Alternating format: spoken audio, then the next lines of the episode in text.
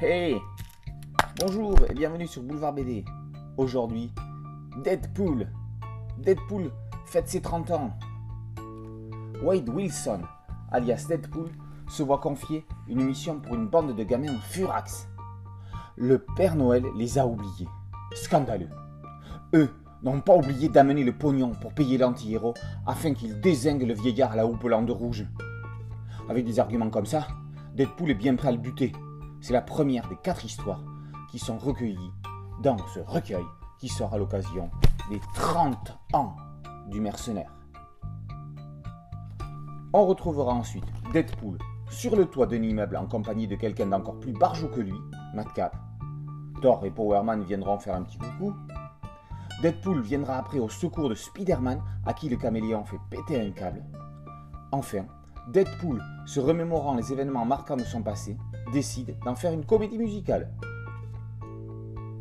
Si quatre dessinateurs sont au générique de cette compilation, Nick Klein se détache du lot. Les scénarios sont trash et drôles, pas toujours politiquement corrects. C'est ça qui fait la spécificité et l'intérêt de Deadpool. Les autres super-héros qui apparaissent au casting seront bien fadas à côté. Si Spider-Man garde sa force, il lui faudra la malice et la nonchalance de son camarade pour qu'il se sorte d'affaire. Le printemps 2021 met Deadpool à la fête. Outre cette compile Marvelverse Deadpool, on le retrouve dans l'anthologie Je suis Deadpool, le Deluxe Deadpool Retour aux affaires et le 100% Marvel Deadpool Assassin. Et pour deux titres achetés, un magnifique facsimilé est offert. Deadpool, oui, mais super-héros alive.